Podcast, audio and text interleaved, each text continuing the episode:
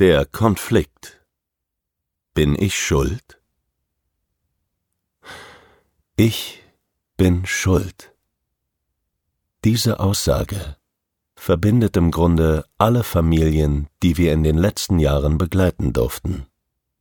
Bei vielen Müttern wird dieser Satz noch getoppt von einem anderen Satz, der wie Gift in das Bewusstsein sickert und dort gärt. Ich bin keine gute Mutter. Die toxische Steigerung lautet Ich bin eine schlechte Mutter. Ich bin schuld.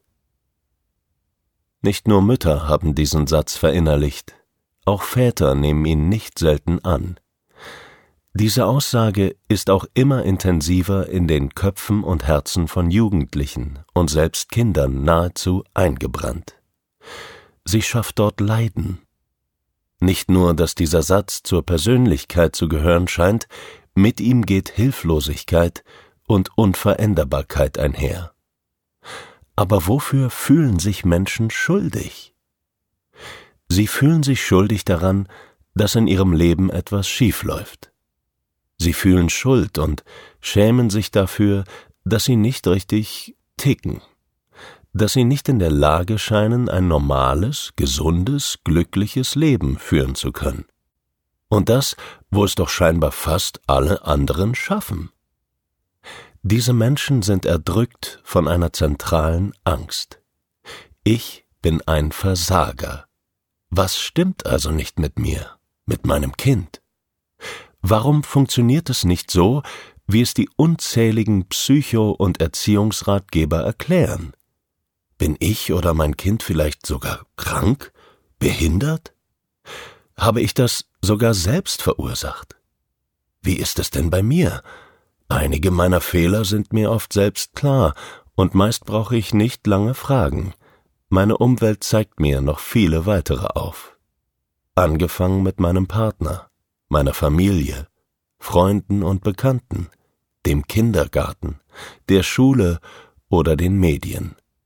Alle wissen offenbar, wie es gut laufen könnte.